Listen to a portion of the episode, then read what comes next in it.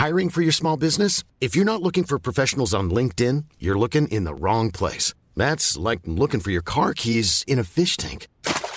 LinkedIn helps you hire professionals you can't find anywhere else, even those who aren't actively searching for a new job but might be open to the perfect role. In a given month, over 70% of LinkedIn users don't even visit other leading job sites. So start looking in the right place. With LinkedIn, you can hire professionals like a professional. Post your free job on linkedin.com slash people today.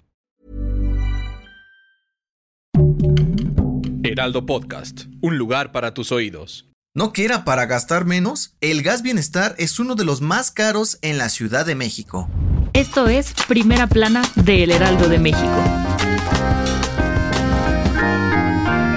De acuerdo con datos de la Comisión Reguladora de Energía, los precios del gas bienestar se dispararon en 16% desde que entró en operaciones en septiembre. Según la dependencia, la empresa de la 4T arrancó con un precio de 20 pesos por kilogramo, pero hoy en día se llega a vender hasta en 23 pesos en Iztapalapa. A inicios de septiembre, las familias que querían llenar un tanque de 20 kilos pagaban un total de 400 pesos, mientras que ahora tienen que desembolsar 465 para hacerlo. Y aunque el gas bienestar fue anunciado como una de las mejores alternativas para ofrecer precios más accesibles, no lo ha logrado pues otras empresas como Unigas y Gas Chapultepec venden el kilo entre 19 y 20 pesos. De acuerdo con los especialistas de Grupo Cita y la consultora Caraiba y Asociados, el aumento del precio del gas LP se debe a que ha habido una alza en el mercado internacional y Pemex no puede aplicar subsidios para bajarlos, pues implicaría un gasto de más de 185 mil millones de pesos. Además, aseguraron que el precio del combustible seguirá aumentando en los próximos meses, pues en la temporada de otoño-invierno hay más demanda y poca oferta. Con información de Adrián Arias.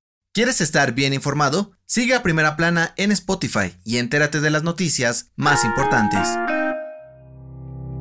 Durante la conferencia mañanera de este jueves, el presidente Andrés Manuel López Obrador dijo que está abierto a escuchar propuestas para cambiar algunos detalles de su nueva reforma energética, siempre y cuando mantenga su esencia. Cabe recordar que la propuesta de reforma de AMLO busca regresar a la CFE como el principal productor y distribuidor de electricidad a nivel nacional, con lo cual quitarían permisos a empresas privadas para que sigan haciéndolo. En este sentido, para el presidente, la esencia de su iniciativa es que se debe fortalecer a la CFE para que la industria eléctrica pertenezca al pueblo mexicano y que la distribución de servicios no tenga fines de lucro. López Obrador aseguró que en los gobiernos anteriores los funcionarios buscaban convertir lo público en privado para garantizar las ganancias, por lo que dijo que él no pretende nacionalizar ni expropiar el sector energético, sino mejorarlo para ofrecer precios más bajos, con información de Francisco Nieto y Paris Salazar.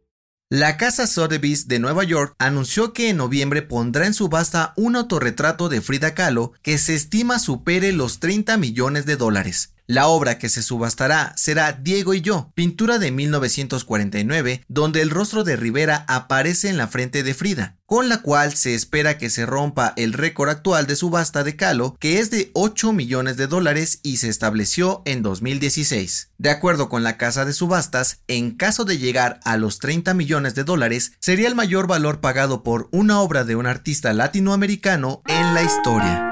En otras noticias, la jefa de gobierno Claudia Sheinbaum anunció que la próxima semana iniciará la vacunación contra el coronavirus para los menores con alguna comorbilidad en la Ciudad de México. En noticias internacionales, Moscú, la capital de Rusia, cerrará todos los servicios no esenciales a partir del 28 de octubre hasta el 7 de noviembre para intentar controlar la nueva ola de contagios por COVID-19 que atraviesan. Este jueves rompieron el récord de contagios y muertes en 24 horas con más de mil decesos y 36.300 nuevos casos. Y en los espectáculos, este jueves, el Festival Corona Capital Guadalajara dio a conocer el cartel para su próxima edición, el cual se llevará a cabo del 21 al 22 de mayo del 2022. Algunos de los artistas que encabezarán el evento son The Strokes, Kings of Leon, Blondie y Metronomy.